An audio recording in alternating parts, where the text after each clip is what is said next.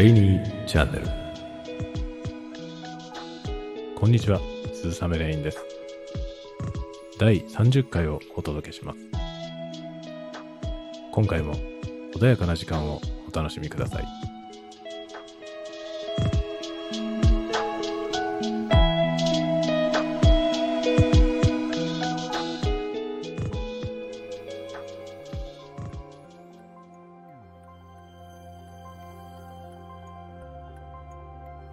改めまして、こんにちは。鈴雨レインです。えー第30回ということで、記念すべき第30回でありますけれども、えーまあ、特にあまりですね、あの、特殊なことはせず、普段と同じように、えー淡々と進めてまいりたいと思います。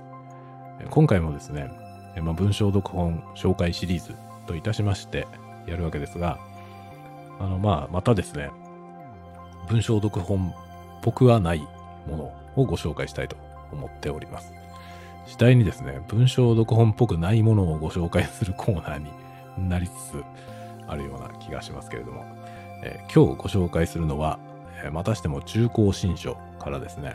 えー酒井国義さんとお読みするんでしょうかね。えーちょっと作者の方の名前が読み方がわからないですが、多分国義さんだと思います。酒井国義さんのお書きになった言語の脳科学という本です。サブタイトルとして脳はどのように言葉を生み出すかと書いてありますね。で、帯にはですね、究極の難問に挑むという言葉が書かれています。言語という自然に最新の脳研究からアプローチ。脳はどこまで分かったのかという帯がついておりますね。まあ、要するにですね、言語っていう視点でもって、えー人間の脳というものをですね、えー掘り下げていこうという、そういうアプローチの本になるかと思います。ちょっと、えー今ですね、すいません。マイクの位置を調整しますね。すいませんね。それはやってから話せよって話なんですが、え今いいかなと思ってやったら高さがちょっと、えーよろしくなかったので修正しました。ではでは、改めまして進んでいこうと思いますが、この言語の脳科学という本を本日はご紹介したいと思います。中高新書1647番という本ですね。で、この本はですね、結構面白いアプローチで、えーまあ言語のって書いてありますが、言語学ではなくて脳科学の方の観点から言語を、えー解きほぐすというようなアプローチになってます。ですが、やはりあの、メインで扱う話題がですね、言語というものなので、え割と言語学と脳科学を紐付けながら進んでいくような話ですね。なので結構言語学についても、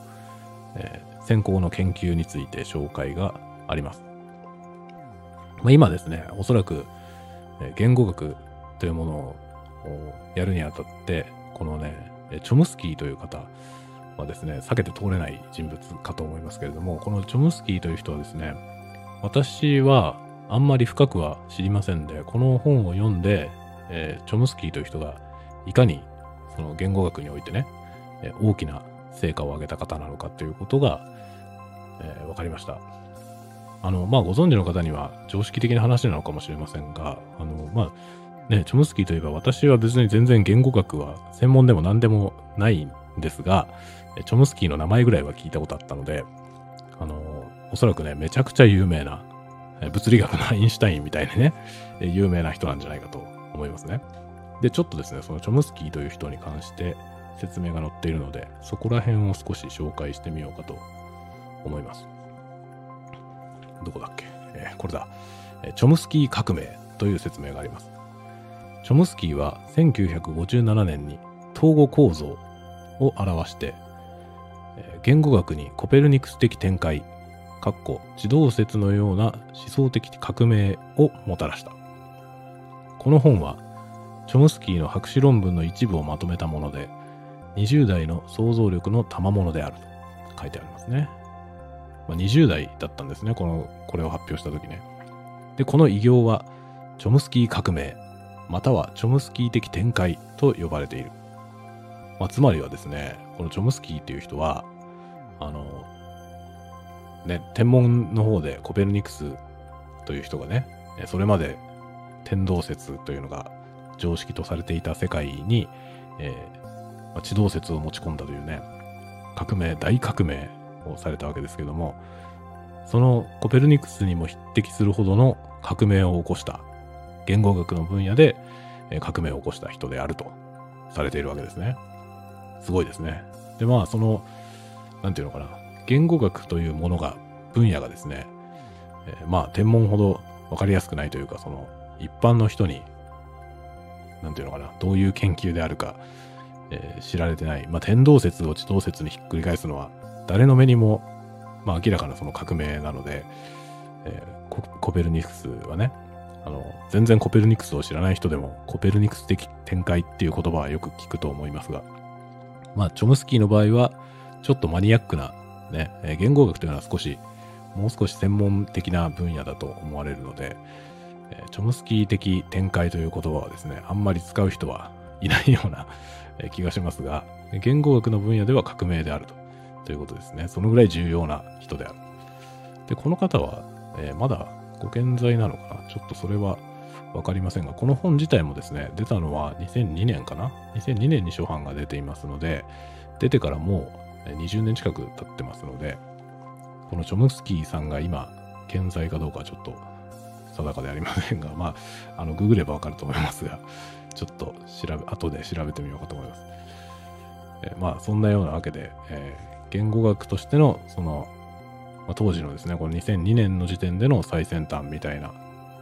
え、研究も紹介されております。で、今ですね、言語学という分野は、まあ、実は、え、言語学という学問始まって以来のと言っても過言ではないんじゃないかと思いますが、あの、注目を集めている分野ですね。でこれはなぜかというと、人工知能ですね。今人工知能というものはあの、こぞって世界中の研究者がですね、研究している分野であると思いますが、あの、人の話している言葉を理解して反応するというね、そういうコンピューター、えー、ないしはコンピュータープログラムを作ろうと思うとですね、何しろその人の喋っている言葉を理解できる必要があるわけですね。で、今のあの AI というのは、音声認識というのはかなり進んできていますが、あの、まあ、Siri とかね、あの iPhone の Hey Siri って声かけるあれとかですね、えー、Amazon の Alexa とかね、割と有名なやつがいますけれども、そういうその音声認識っていうのは、あの、命令を出す側、我々ですね、我々が、あの、まあ、Hey Siri っつって喋るときに、あの、Siri に分かりそうな喋り方をしますよね。これ多分あの、意識するとしないとに関わらず、えみんなされていると思いますが、アレクサなんとかしてっていうのも、あの、アレクサがわかるように喋りますよね。まあ、要するにその、文法的に変な入り組んだ喋り方はしない。というね、その我々の側がかなり譲歩して、えー、AI を使っている。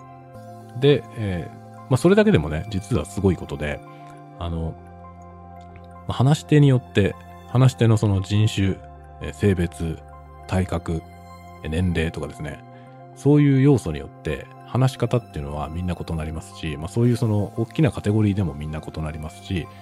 あの、突き詰めれば一人一人みんな違うわけですね。その周波数、声のね、周波数の特性であるとか、え話し方のテンポ、テンポ感、その話の区切るタイミングとかですね、えそういうような要素は全部異なっている。その異なっている情報を音声として受け取って、正しく動作するっていうのは、それだけでも恐ろしく大変なことなんですね。でもそれは言語の解析ではなくて、え音声処理ですね。入ってきたその音声データを言葉として理解する、その部分の処理が、あの、非常に難しいわけですけれども、かなりできるようになってきたということですね。あの、Hey Siri がちゃんと使えるってことは、そういうことですね。で、これはですね、AI の進歩では実はなくて、AI じゃなくて、音声解析の進歩なわけですね。で、AI の方はですね、その音声解析をするのにも使われています。えー、まあ、Alexa とかね、その IoT と言われるインターネットオブシングスというのありますけれども、いろいろなその、えー、設備ないしはなんとか、そういう機器ですね、そういうものをコントロールする AI は、えー進歩しているわけですけども、それよりもその音声のデータを解析して何を言ってるのかを、えーなんていう把握する。あの、あえて理解するとは言いません。把握するためですね。その何を言っているのかを把握する、その部分にも AI が使われていますね。別の AI ですね。その Siri とは別の AI が、その音声解析に使われていて、で、何を言っているのかを理解する。理解はしないですね。はい、把握する。ということをやってます。で、それをもう一歩踏み込むと、言語を理解するという領域になるわけですね。もちろんその部分の研究が今進んでいますが、めちゃくちゃ難しいということですね。で、この、え我々の喋っている言語のことを、え自然言語と、まあ、便宜上ですね、自然言語と呼んでいるわけですね。で、その自然言語を、えコンピューターで理解するための研究が今進んでいるわけですが、その部分に言語学のその知見がですね、生かされるというようなことになってるわけですね。なので今、えー言語学というのはですね、かなり、え注目を集めている分野であります。で、これはですね、あの、我々が譲歩することによって今活躍している音声認識の AI は動いているわけですけれども、これをですね、我々自身が人間と人間で話をしているような会話を理解させようと思うと、まあ非常に難しくなるんですね、急に。今、あの、我々の情報が前提になっているからできているということで、えー情報しないで喋る人っていうのは、あ、んまりいないんですね。相手が AI だと思えば、あの、AI が理解できるように喋ろうとするっていうね。まあ、その部分をこう、逆手にとって、えー研究ないしは実装が進んでいるということなんですね、今ね。これが完全に我々と同じになれば、あの、何も考えずにですね、こちらが譲歩する必要がなくて、まあ、仮に言えばですね、この私が喋っているスタイフみたいなね、え何を喋ろうか考えながら喋っているこの、えまとまりのない文章をですね、ドバッとインプットして何を言ってるか理解するコンピューターが出てくることになるわけですね。でもその、そういうコンピューターが登場するのはまだまだ先であろうと思います。そのぐらい難しいという分野ですね、ここね。で、その、この本はですね、その言語、言語学の部分をですね、言語学的なえ研究を脳科学の方に紐づけて、人間の頭はそれをどうやって処理しているのかっていうことを研究するという内容になっているわけですね。で、えー面白いのはですね、あの、どのようにして人は喋れるようになるのかということですね。まあ、赤ん坊何も喋れない状態で生まれてきて、で、えーその生まれた後に、えーなんだろうな、その耳から入ってくるものに、情報ね、に応じて、言語を獲得するわけですね。例えば、日本人と日本人、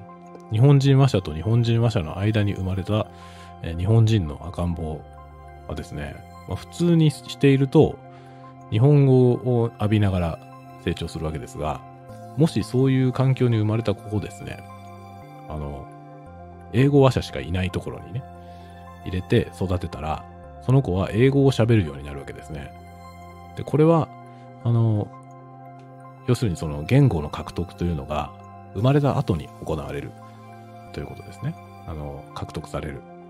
要するに後天的に言語というものがインプットされる。と考えることができるわけですが、でも、でもですよ。あの、それだけでは説明のつかない事態というのがあるんですね。で、その部分がですね、どこだったかな。えープラトンの問題と言われている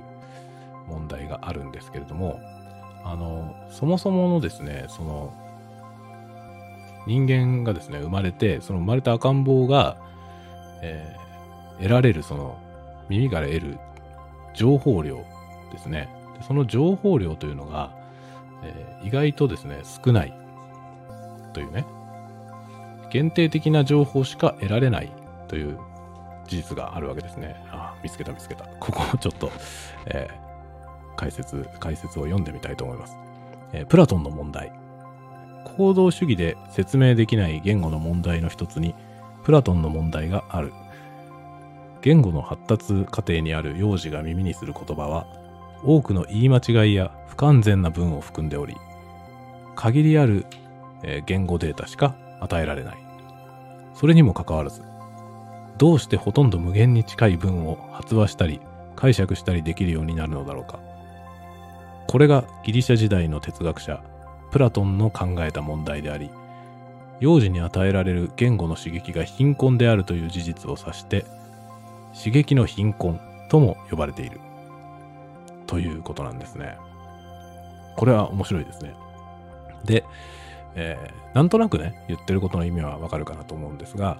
えーその例をこの次に挙げられているので紹介してみたいと思います。えー実際に我々が母語を話すときには、はっきりとその根拠を言い表すことのできないような文法の知識を数多く使いこなしている。その具体例を挙げよう。ということで、えーまず A、太郎は学校へ行った。B、太郎が学校へ行った。これはあの前回のね、前回ご紹介した象は鼻が長いというやつで、えーテニオ派の歯というものがですね、まあ、ガノニオを代用するというね、代行するという、え機能がありましたけれども、それの一種ですね、え太郎が学校へ行ったというこの主語を表すがを歯で置き換えたことによって、太郎は学校へ行ったという文が生まれたということですね。で、この文は両方とも正しいわけですね。ところが、これがですね、この例から、歯とがが置き換えが可能だと考えるかもしれない。しかし、この考えが間違いであることは、次の例から明らかになる。え次は A がですね、誰は学校へ行ったの？で ?B は誰が学校へ行ったの？これは要するに疑問文になったわけですね。学校へ行ったのは誰かということを質問する、えー疑問文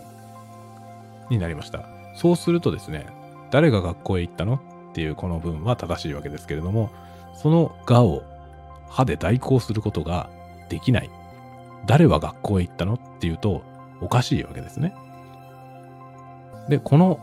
A、この A は今の誰は学校へ行ったのですけれども、この A が間違った文であることが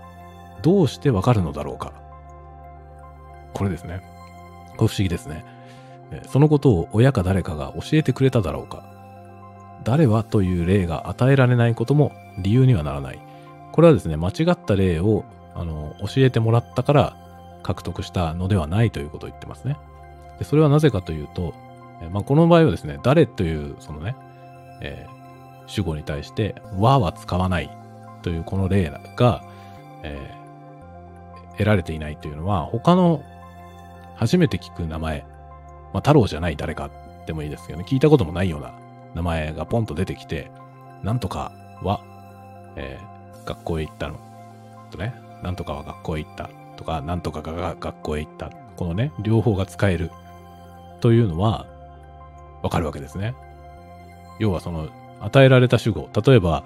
えー太郎、太郎という名前はね、聞いたことがあったかもしれませんが、えー、吉尾、吉尾は初めて聞くかもしれませんね。吉尾を初めて聞く人であっても、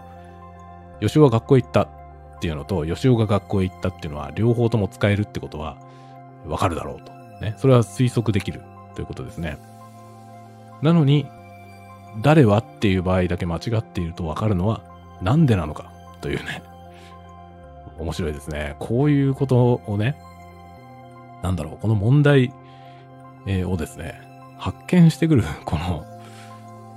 なんていうんですかね、この感覚。これがね、非常に面白いなと思うんですね。言われてみりゃそうなんですよね。ところがこれって、あの、我々普段、当たり前だと思っている。でもその当たり前だと思っているもの、あの、これ何事もそうですけれども、当たり前だと思っているものの中に、どうして当たり前なのかわかんないものっていっぱいありますよね。で、それをですね、それはどうして当たり前になってるんだろう。いつ当たり前になったんだろう。どうやって当たり前になったんだろうということをね、それを掘り下げていく面白さっていうのがありますね。その次に出てる例は、今日は天気がいいので、コートはいい。これはですね、コートはいらないっていう意味ですね。コートはいらないよっていう意味で、えコートはいいやって言ってますね。で、それの B はですね、今日は天気が悪いので、コートがいい。ね、上着はコートがいいなっていうことですね。これはコートはいいっていうのと、コートがいいっていうので、え、歯とがが代用されている、まあ代行されているわけですけれども、内容がね、正反対ですね。いらないっていう意味のコートはいいっていうのと、いるっていう意味のコートがいいっていう風にね、このがと歯が入れ替わったことによって意味が反転していますね。で、このような事例も含めて、このがと歯を使い分けられるようになるのはなぜなのか。えー、前回ご紹介した象は鼻が長いはですね、この歯の役割について文法の見地から掘り下げた本だったわけですね。で今度はですね、この言語の脳科学という本は同じようなことを、この差が間違いであるとか、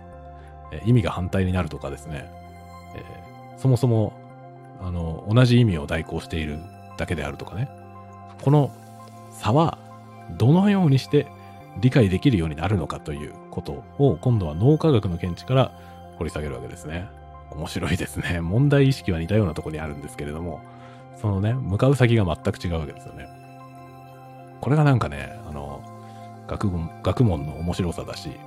その、異なる学問の分野を紐づけることによって生まれる面白さでもあると思いますね。まあ、言語学と、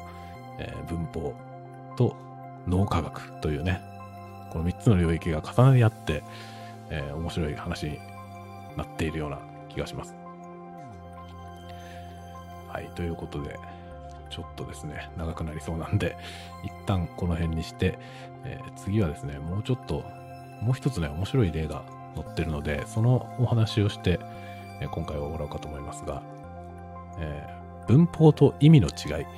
というね、えトピックがあります。これはね、あの、私が個人的にものすごく興味があって、え自分の作品の中でよく追求している問題です。まあ、あの文法的に間違っているけれども、え、なんとなく言わんとしてることはわかるっていう文章もあればですね、逆に文法としては完璧に合っているんだけども、えー、意味が全くわからない文章とかですね、そういうものも作ることができます。で、えー、その例がですね、載っています。えー、文法も意味も突き詰めれば言語知識の一部である。しかし、第2章で説明したように、まあ、第2章っていうのはちょっと何の話だ、えー、タイトルとしては獲得と学習というやつですね。まあ、言語は学習で得られるもんなのか、それとも獲得されるもんなのかということを、えー、脳科学的に掘り下げた章でありますけども、その第2章で説明したように、両者には質的な違いがある。文法と意味にはですね、質的な違いがあると主張していますね。また、次に説明するような量的な違いも見逃せない。まあ、要するに質的にも量的にも差があるということを言っています。ある文が文法的に正しいか間違っているかは、一つの母語のもとでは、基本的にどちらか一つに決まる。これはあの文法としてはね、えー、正しいのか間違っているのか、え、はっきりするということを言ってますね。文法の判断が微妙な場合は確かにあるが、少数の例外を除けば、文法は理算的、まあ、0か1のいずれかしか取らないというふうに書いてありますね。え、理算的である。例えば30%文法的に正しい文というものはない。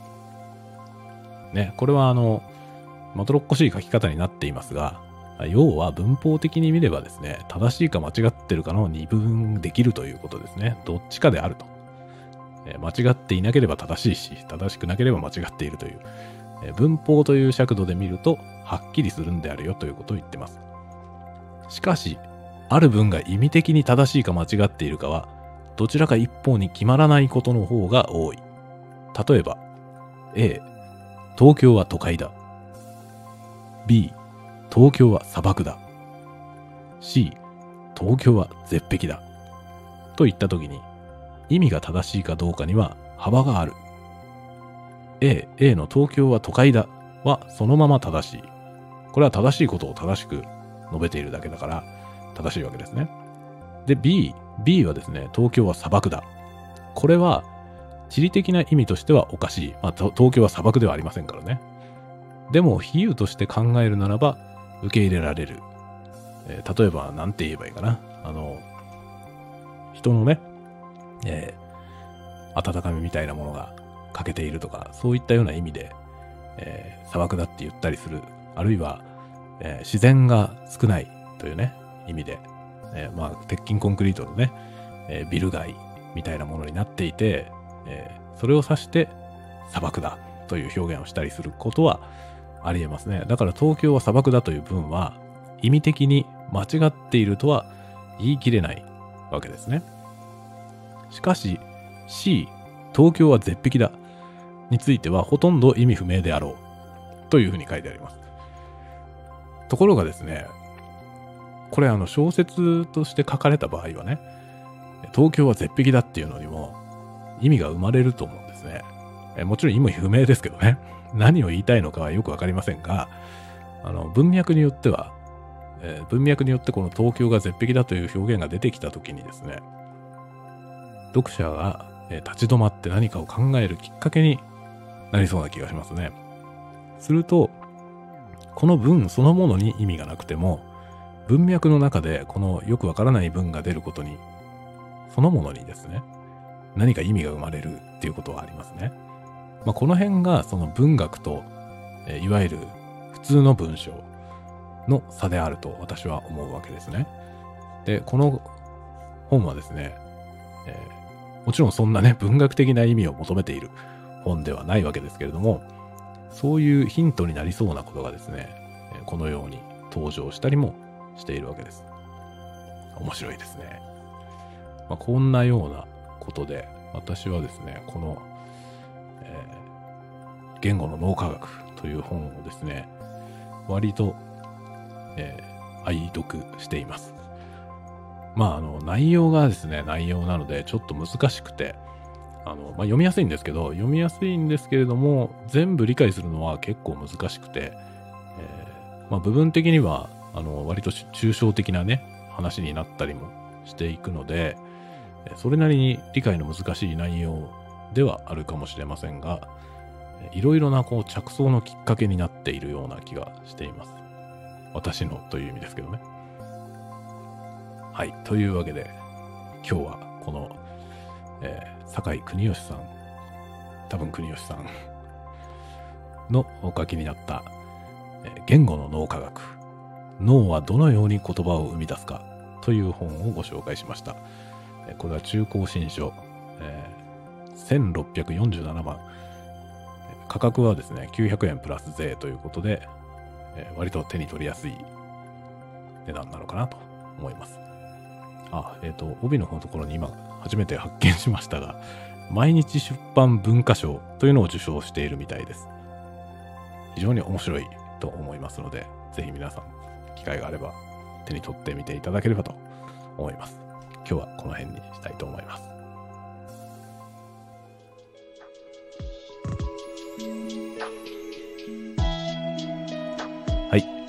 かがでしたでしょうか？ちょっとですね、あまりにも、えー、なんというかな、私の理解が追いついていない領域の話でもあり、えー、まあ、そその分興味のある分野でもあり、えー、若干ですね、早口になる部分がえ 多かったような気もいたしますが、また私もですね、あの、今日このね、紹介するために、え久しぶりに出してきて、ざっと目を通しながらね、え引用する箇所を考えたりとかしてたんですけれども、あの、非常にやっぱり興味深い本なので、で、ものすごく多くのですね、その参考文献が載っているんですね。で、まあ、そういった意味でも、そこから、まあ、この本を軸に、ここから派生して、えー近い領域のね、研究資料みたいなものに手を伸ばしていくこともできるというね、同じ作者の書かれた本も引用されていたりするので、えそういったものをですね、あの次の、ね、取っかかりとして読んでいきたいなと、改めて思ったりなどしました。はい、えー、では、今日はこのぐらいにしたいと思います。では、皆さんがまた次回まで穏やかな時を過ごせますように。